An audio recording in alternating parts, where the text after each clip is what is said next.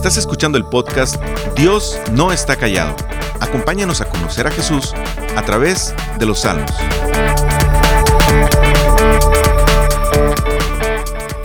Los relatos antiguos de la creación hablan de dioses peleando entre ellos y como resultado de sus restos en la batalla salieron los humanos. Si vemos la historia en general de las civilizaciones antiguas, vemos cómo ellos tenían una lista no pequeña de deidades a quienes les rendían tributo. Los griegos con su Olimpo y los romanos también que no se quedaron atrás. Y aunque pareciera extraño, hoy en día, en pleno siglo XXI, en lugar de dejar de creer en dioses, los seres humanos siguen creando dioses y se rinden ante ellos aunque no lo acepten. En días recientes, leí un artículo en el que se preguntaban que si de verdad existiera Dios, él se sujetaría a las leyes de la física. Un comentario sobre este artículo decía que si Dios se sujetara a la física, entonces la física sería Dios. Mira, la Biblia es contundente en este asunto y no tiene problema en ir en contra de todo lo que pudieran pensar las personas en todas las épocas.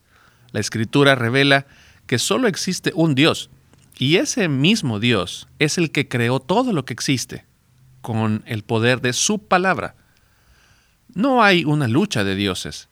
No hay otros poderes o deidades luchando por la gloria y la autoridad. Es el único Dios verdadero y no comparte su gloria con nadie. Unos dicen que el Dios del Antiguo Testamento es diferente al del Nuevo Testamento. Otros dicen que es un Dios que aprende con el tiempo y si antes era muy violento, entonces aprendió a ser más amoroso. Sin embargo, la Biblia una y otra vez confirma que el mismo que por medio de su palabra creó el universo es el mismo que reunirá a su pueblo al fin de los tiempos y habitará en medio de su pueblo para siempre. El salmista es justo lo que hace aquí en el Salmo 47. Se alinea con lo que Dios ha revelado y no solo reafirma que hay un Dios verdadero que está por encima de todo, sino que invita no solo a su pueblo Israel, sino a todas las naciones a adorarle y rendirse ante él. Esto es claro a simple vista mientras leemos el Salmo. Él, él, llama, por ejemplo, en el versículo 1 del Salmo 47, él dice, aplaudan pueblos todos, aclamen a Dios con gritos de alegría. El versículo 6 dice, canten salmos a Dios, cántenle salmos, canten, cántenle salmos a nuestro Rey. El versículo 7 dice, Dios es el rey de toda la tierra, por eso cántenle un salmo solemne. Esto no es simbólico. Esto no es algo que solo se da en el corazón. El salmista está invitando a las naciones a que usen literalmente sus manos, sus voces, sus melodías, de, lo, que, lo que hay en las cuerdas bucales. Inclusive el salmista invita que las emociones también sean visibles y audibles. Él dice que griten de alegría. El objetivo de este salmo no es dar alguna idea sobre la liturgia de un culto religioso, o que las iglesias deben de tener tiempos de adoración ruidosos, ni tampoco habla de cómo manipular a las personas para que canten más y griten más y decir cosas como no se canse de alabar a Dios, o el que no grite no va para el cielo. El salmista nos quiere dar a entender cuál es la razón para que los pueblos puedan adorar al rey. Quiere que veamos cuáles son los argumentos irrefutables para que no solo la iglesia o Israel, sino por qué todos los habitantes de la tierra deberían de adorarlo y reconocerlo como el único Dios. Pero no como de manera obligada, como muchos lo hacen cuando el director de alabanza les está va a insistir e insistir que canten, sino que esto debería ser algo natural, que brota de un corazón que realmente entiende delante de quién está y lo que realmente es ese Dios. Y por ende, es inevitable no expresar esa adoración en cada momento de nuestras vidas y no solo un domingo por la mañana. Yo le quiero dar por lo menos tres razones por las cuales deberíamos de adorar con alegría y reconocer a Dios como el único y verdadero Rey. En primer lugar, quiero hablarte de el dominio de gracia de este rey. Dice el versículo 1, aplaudan pueblos todos, aclamen a Dios con gritos de alegría. Cuán imponente es el Señor Altísimo, el gran rey de toda la tierra. Sometió a nuestro dominio las naciones, puso a los pueblos bajo nuestros pies, escogió para nosotros una heredad que es el orgullo de Jacob, a quien amó. Este salmo pone especial énfasis en que esta adoración es debido a que Dios es el conquistador por excelencia. No hay nadie que le pueda hacer frente y por lo tanto es el soberano rey que gana y decide lo mejor para su pueblo. El salmista quiere que veamos a Dios como imponente, como temible. Es un Dios tan poderoso que su victoria no se debe a errores de sus enemigos, sino que Él ganó porque es infinitamente más poderoso. Y aquí el salmista recuerda cómo Dios pelea las batallas de su pueblo y especialmente cómo ese Dios fue el que puso a todos los pueblos vecinos de Israel bajo los pies. Es decir, Israel conquistó la tierra y a los que no expulsó los sometió por la obra que Dios permitió. No fue la fuerza de Israel, no fue la estrategia militar del pueblo, o que Josué el conquistador hizo un gran trabajo, sino que fue Dios quien les dio esa victoria. Puedes nuevamente leer el libro de Josué para deleitarte de la manera como Dios iba conquistando pueblo a pueblo para que Israel tuviera un lugar seguro y tranquilo donde vivir. De hecho, las naciones temían a Israel, pero como, como lo dice Rahab en Josué capítulo 2, que eh, ellos han visto, el pueblo de Jericó ha visto cómo Dios va adelante de ellos es decir, no hay nada que los detenga porque Dios está con este pueblo. Mira, el pensamiento normal que podemos llegar a tener sobre la conquista cuando leemos sobre, sobre este tema puede ser un poco interesante, pero mira, los enemigos no tenían oportunidad ante Israel. Si Dios había designado exterminarlos y dominarlos, eso es lo que sucedería. No podrían poner resistencia. Sin embargo, como te decía, para muchas personas esto parece algo injusto. Esto parece simplemente ver a Dios como alguien despiadado que aniquila personas y destruye pueblos enteros. Sin embargo, no es así. La aniquilación no debería de ser la sentencia final para los que no son israelitas. Estos pueblos se habían desviado para ir en pos de otros dioses. Al establecerse como nación, eh, estos pueblos que estaban alrededor de Israel ellos iban a, darse cuenta de lo que realmente significa estar bajo el poder y mandato de Dios, del Dios verdadero. Cuando ellos vieran a Israel, ellos deberían de dejar sus dioses paganos, que no son nada, y rendirse ante el verdadero Dios que tenía Israel. La espada no debería de ser todo para los pueblos extranjeros. De hecho, muchos otros pueblos no fueron aniquilados, sino que habitaron en medio de ellos. A pesar de que eso fue eh, el mandato de, exterminarlos. Pero también es algo que Dios permitió para que estos que ahora estaban bajo el yugo de Israel como conquistadores de esta tierra, estas personas serían bendecidos por estar sujetos al pueblo del Dios verdadero. Solo piensa en esto. Antes que Israel pasara por Jericó, Raab, esta mujer que vivía en Jericó, ella servía a otros dioses. Pero después de la destrucción de Jericó, ella estaría dentro del pueblo de Dios para servir al Dios verdadero y de hecho entrar a ser parte de la genealogía del Mesías. Piense en otro ejemplo, en Ruth, una mujer moabita que servía a otros dioses. Sin embargo, pasa a ser parte del pueblo de Dios y sirve al Dios verdadero. No solo es residente de Israel ahora, sino que adora y sirve a su Dios ya no más a, los dioses de sus padres. Y también esta mujer llega a ser parte de la, de la genealogía del Mesías. Dios no está promoviendo aquí la conquista para esclavizar y aprovecharse de otros pueblos. Dios usa a su pueblo para que al someter a estas naciones puedan ser rescatadas de la idolatría y sirvan y se sometan al verdadero Dios, un Dios de amor y gracia que quiere rescatar sus corazones. Y esto es lo que está haciendo también el día de hoy. Cuando el ser humano conquista, hablamos normalmente de robo, de aniquilación, de saquear, de imponer. Sin embargo, cuando Dios conquista, es para nuestro bien. Eso es lo que Dios hizo cuando conquistó nuestro corazón y nuestra voluntad. Antes estábamos muertos en nuestros delitos y pecados.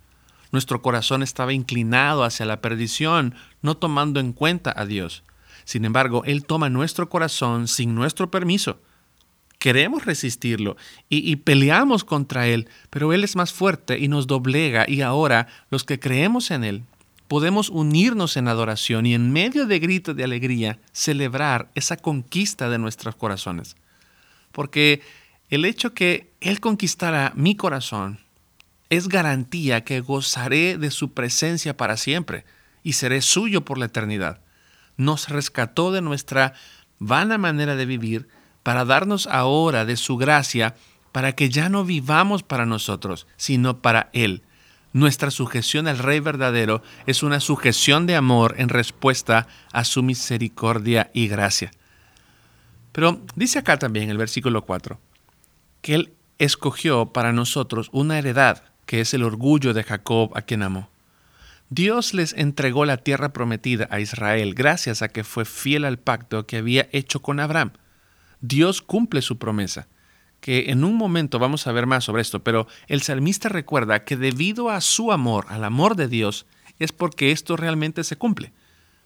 El libro de Deuteronomio es una explicación grandiosa de este verso. Deuteronomio 7, versículos 7 y 8, dice así, el Señor se encariñó contigo, le está hablando al pueblo de Israel, y te eligió, aunque no eras el pueblo más numeroso, sino el más insignificante de todos lo hizo porque te ama y quería cumplir su juramento a tus antepasados. Por eso te rescató del poder del faraón, el rey de Egipto, y te sacó de la esclavitud con gran despliegue de fuerza. Dios no sacaba ventaja de darle a Israel todo esto. Dios lo hace por amor y fidelidad a sus promesas. Es entonces que cuando vemos que ahora nuestro corazón está rendido a Él, podemos reconocer y dar voces de alegría porque somos amados. Nos salvó y rescató del pecado simplemente por su gran amor. Nos rescató del poder y esclavitud del pecado con su gran fuerza y poder. No fue nuestra fuerza, no fue nuestro plan, fue el suyo, fue su amor, es su misericordia, es su gracia la que nos conquistó para nuestro bien. ¿Cómo no alegrarnos, celebrar, cantar y dar voces de júbilo ante ese eh, ante ese sometimiento y dominio de gracia de parte del Señor. Pero estar encima de estas naciones era una responsabilidad para Israel, de extender gracia y misericordia a estos pueblos para que se rindieran al Dios verdadero. Así somos llamados nosotros ahora, a ser de bendición a los demás, para que otros, al ver lo que Dios ha hecho en nosotros, puedan venir a Él y unirse a nuestro favor. La segunda razón por la cual debemos de cantarle y adorarle a Dios y reconocerlo como el verdadero Rey es por su presencia de gracia. Dice el versículo 5, Dios el Señor ha ascendido entre gritos de alegría y toques de trompeta. Canten salmos a Dios, cántenle salmos, canten, cántenle salmos a nuestro Rey. El salmista usa palabras que nos narra segundo de Samuel, capítulo 4, verso 15, cuando David lleva el arca a Jerusalén. El arca representa la presencia de Dios en medio de su pueblo. Cuando Israel iba a la guerra, el arca era llevada entendiendo que era Dios quien peleaba por ellos. Es por eso que el salmista nos pide que se toque la trompeta y se den gritos de alegría cuando el arca entra en Jerusalén. En este sentido de este salmo, dirige los pensamientos a entender que es Dios quien entra al pueblo proveniente de una gran victoria y el pueblo celebra y canta al Rey poderoso. Lo que me llama la atención aquí es que el gran rey de todas las naciones que menciona en el verso 2, aquí el salmista dice que es nuestro rey. Es decir, está a nuestro favor, está con nosotros. Él pelea por su pueblo y nosotros somos ese pueblo. Se invita, por tanto, a que el pueblo cante y dé gritos de gozo por su rey, por el cuidado de su rey, porque son parte de su pueblo. Y ese pueblo puede sentirse seguro que no hay nada que puedan enfrentar solos, sino que el cuidado y poder de ese rey que gobierna sobre toda la tierra y que no tiene comparación y que no hay nadie que le pueda hacer frente, está de nuestro lado. Y eso entonces nos lleva a pensar en lo que se conoce como la inmanencia de Dios. Mira, tener un rey como este es solo obra de gracia cuando entendemos quién es ese rey. No es uno más de los reyes de las otras naciones, no es otro hombre común y corriente que un día ya no va a estar, no es un rey limitado que gobierna solamente a Israel, es un rey eterno y gobierna sobre todo teniendo un poder ilimitado. ¿Quién merece ser gobernado y estar bajo el cuidado de un rey así de poderoso, pero también así de amoroso? Estar bajo un gobierno así es un acto de gracia. Dios está completamente satisfecho en sí mismo. Él no necesita de un pueblo para ser Dios. Él no tiene baja autoestima por la que necesite que le alaben. Él es un Dios que tiene el universo entero en su mano. Y si Él quiere puede hacer otro universo más. Eso es lo que quiere el salmista que el pueblo tenga en mente. ¿Y por qué entonces merece ser alabado? Porque a pesar de su grandeza, de su eternidad, de su gran poder, Él desciende para estar en medio de su pueblo, para sustentarlo y para cuidarlo. No es un Dios distante, es un Dios que está con su pueblo, que viene a su pueblo. Pablo lo expresa de la siguiente manera en Romanos 8, versos 31 al 32. ¿Qué diremos frente a esto? Si Dios está de nuestra parte, ¿quién puede estar en contra nuestra? El que no escatimonia a su propio Hijo, sino que lo entregó por todos nosotros, ¿cómo no habrá de darnos generosamente junto con Él todas las cosas? Mira, ahora no tenemos un arca con nosotros, pero tenemos a lo que el arca apuntaba. Tenemos a Cristo. El arca no solo era un símbolo de la presencia de Dios o un amuleto de buena suerte para las guerras. El arca era el lugar donde se vertía la sangre del cordero sin mancha una vez al año por el sumo sacerdote para pedir perdón por los pecados. El arca representaba el lugar donde Dios tenía misericordia de su pueblo al otorgarles gracia y perdón por sus pecados. En la cruz, Cristo derrama su sangre, y la ira de Dios cae sobre él para garantizar el perdón de pecados para todos los que creen en él. Ese sacrificio garantiza la presencia de Dios en medio de nosotros, y por eso Jesús dice estas palabras en Mateo 28, y les aseguro que estaré con ustedes siempre hasta el fin del mundo. Por eso celebramos y cantamos y nos gozamos, porque el Dios que reina sobre el mundo entero está en medio de nosotros. Fue a pelear la batalla que nosotros no podíamos pelear ni mucho menos ganar. Él regresa vencedor y su pueblo entonces celebra con gozo su poder y además que está en medio de ellos para siempre. ¿Eso es motivo para su canto y su gozo?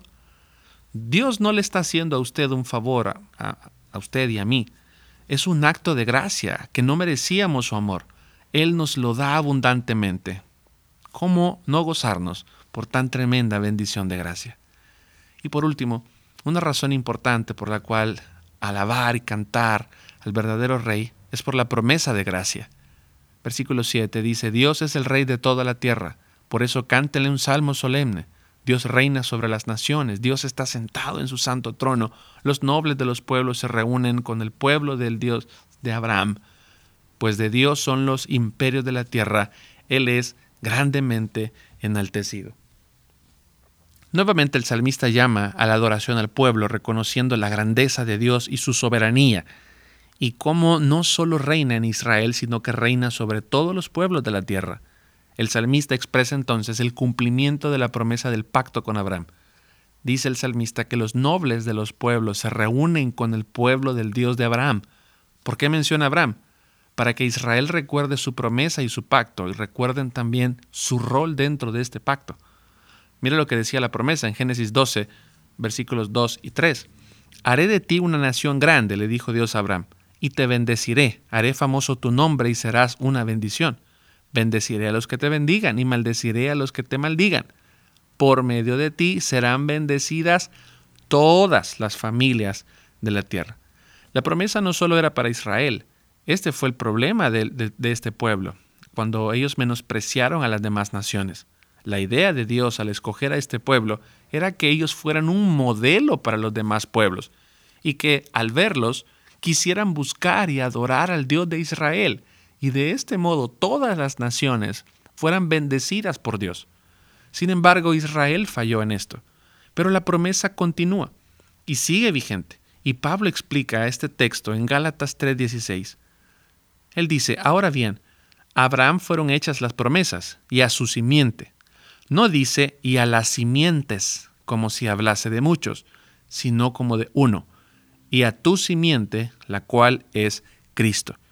Vea esto, nosotros estamos, por ejemplo, aquí en México, o somos latinos, o de hecho, yo personalmente soy del Salvador, y muchos de los que nos escuchan ahora están en otros estados o están en otros países. No somos israelitas. Sin embargo, nos gozamos y adoramos al Rey de Reyes. Damos gritos de alegría al comprender que el Dios que hizo todo lo que existe es nuestro Dios. ¿Cómo fue posible esto? Porque Cristo hizo posible que las demás naciones fueran alcanzadas por el mensaje del Evangelio. Dios hizo posible en Cristo que todas las familias de la tierra pudieran escuchar el mensaje de salvación y ahora de todos los confines de la tierra se anuncia y se atesora el nombre que es sobre todo nombre. Si usted el día de hoy puede exaltar y confiar en el nombre del Señor Jesús, y su salvación y perdón de sus pecados descansa en la obra redentora de Él en la cruz, es un motivo suficiente para unirse a este salmista, para cantar, adorar, exaltar, dar gritos de alegría, reconociendo la soberanía de Dios que ha conquistado su corazón, que ahora está con usted y le ha salvado. Nuestra responsabilidad como creyentes es ahora el rol que tenía Israel. Anunciamos al mundo lo que significa vivir bajo el gobierno del Rey que está por encima de todo el universo. Nuestra labor no es condenar a otros, sino anunciarles que solo en Dios pueden encontrar descanso sus almas como nosotros la hemos encontrado. La iglesia es como una vitrina para que el mundo pueda observar lo que Dios puede hacer con pecadores. No que sean perfectos ahora, sino que en medio de sus debilidades saben dónde encontrar refugio, restauración y perdón. El creyente puede mostrar al mundo ¿Cómo podemos alegrarnos en medio del dolor y del sufrimiento? ¿Cómo podemos estar satisfechos aunque nos falten tantas cosas aparentemente de valor para este mundo? El cristianismo no se caracteriza principalmente porque canta el domingo en la iglesia, sino que toda su vida refleja esa adoración. El gozo no solo es el domingo en la mañana mientras cantamos y alzamos las manos sino que hay un canto permanente que es posible cuando comprendemos que Él conquistó nuestra voluntad para ahora sujetarnos a Él. Ese gozo y adoración surgen cuando comprendemos que está en medio de nosotros y no estamos solos. Esa alegría, exaltación y adoración surgen de manera natural cada día y a toda hora en medio de cualquier situación porque nos ha salvado y ha cumplido la promesa del pacto Abraham para que vayamos como un solo pueblo a adorar su nombre. ¿Vas a unirte al pueblo de Dios a adorar al verdadero Rey? ¿A confiar y descansar plenamente en su gran poder y sabiduría para guiar tu vida? ¿O vas a continuar buscando llenar tu vida con cualquier otra cosa apartado de Él? Hoy es un buen día para rendirte ante el Rey Todopoderoso y alabarle por lo que hizo para salvarte. Gracias por escucharnos. Para más información sobre este ministerio, puedes entrar a www.noestacallado.com. También puedes encontrarnos en Facebook, Instagram y YouTube.